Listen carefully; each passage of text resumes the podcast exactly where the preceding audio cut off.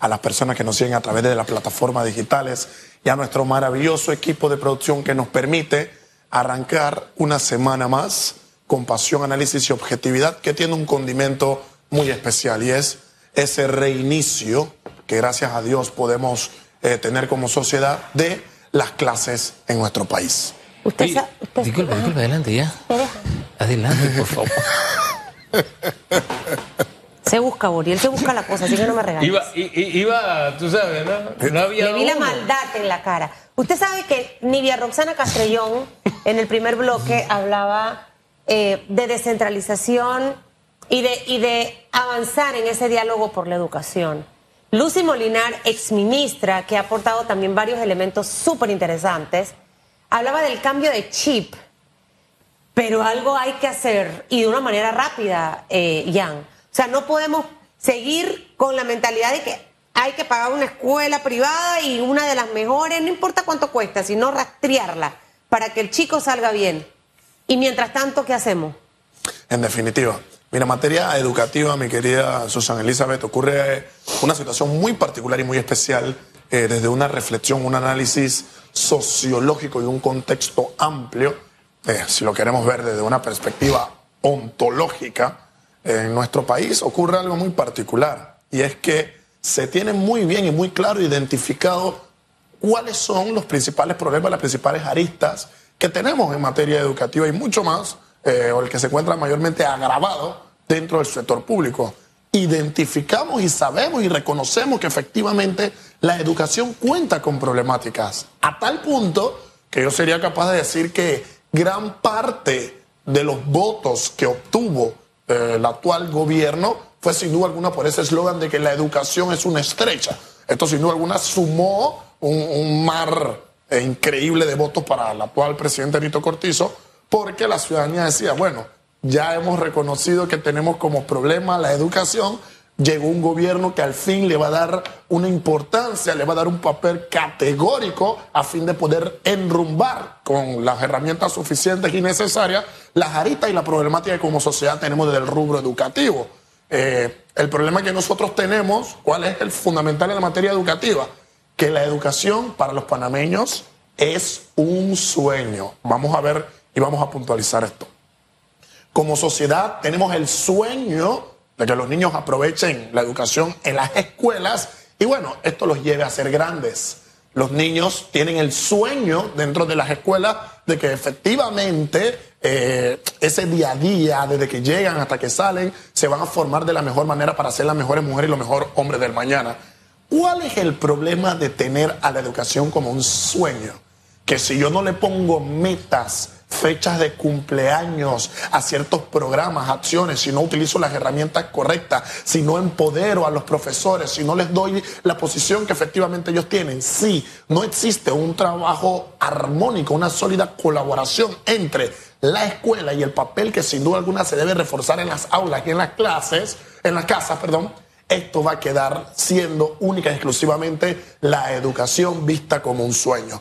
Y lo que debemos ver es que no debemos tener solamente el plano educativo como un sueño, sino que tenemos que tomar las decisiones prudentes y correctas para que ese sueño pueda tener metas mensuales, trimestrales, semestrales, anuales, en mira de que esas metas paso a paso vayan dándole qué cosa, forma y un matiz claro a ese sueño educativo que tenemos como país. El, gran problema es que el sueño es una pesadilla. Exactamente. Las cifras nos están diciendo que es una pesadilla. Exactamente. Y hay, una relación en la que yo siempre insisto, es en la relación entre el padre y el docente. Total.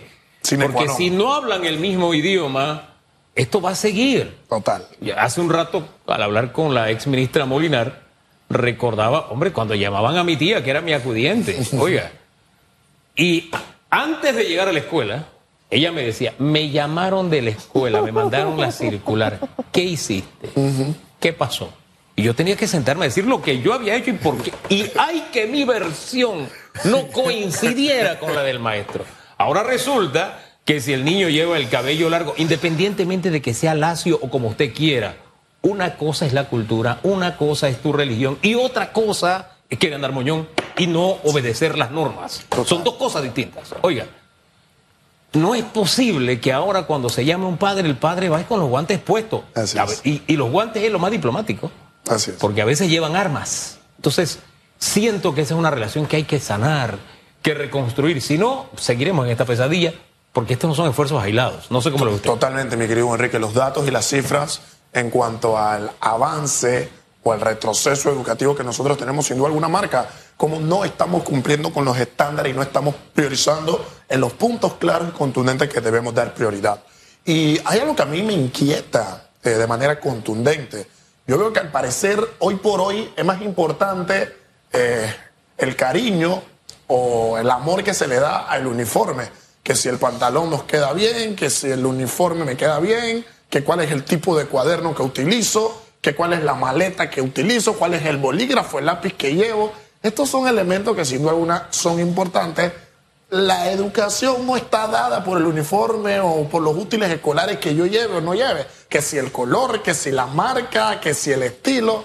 La educación está en poder canalizar y aprender y comprender de manera asertiva y efectiva, pues todos los cimientos que la propia educación nos vaya a dar. Entonces, nosotros como sociedad debemos comprender que a priori debe existir una conexión entre padre y educador. Si yo como padre creo que única y exclusivamente al mandar a mi hijo a las escuelas estoy cumpliendo con un rol, pues lo estoy haciendo mal. Es el seguimiento oportuno el que efectivamente canaliza ese conocimiento que el joven tiene en las escuelas. Porque como padre debemos comprender que lo que en la escuela se da, pues se refuerza en casa y adicional el tiempo libre que tienen los jóvenes al ser mal utilizados nos deja como resultado que no haya una efectiva eh, correlación del proceso educativo. Si bien es cierto, tenemos que formar de la mejor manera a nuestros jóvenes en las casas, luego se va a la escuela a aprender sin duda alguna conocimientos adicionales, pues el tiempo libre que tiene el joven cuando vuelve a la casa debe ser aprovechado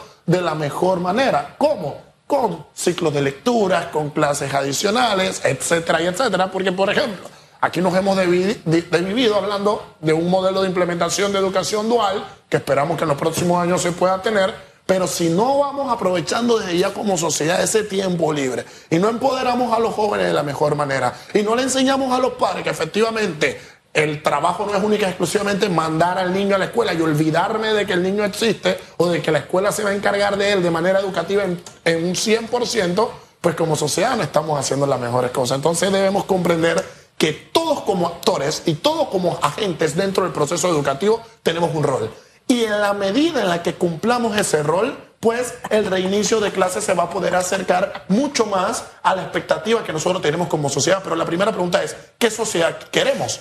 ¿Una sociedad distanciada de la educación o una sociedad que entienda que los jóvenes que se están regresando hoy son el futuro del mañana? Así es. Entonces no podemos a los del mañana no entregarle nada hoy. Vamos a empoderarlo hoy para que puedan cumplir Llénese sueño de del mañana. pasión, como este hombre. Yo cuando voy a dar un seminario, voy a hablar, yo me Sí, empodero. me consta.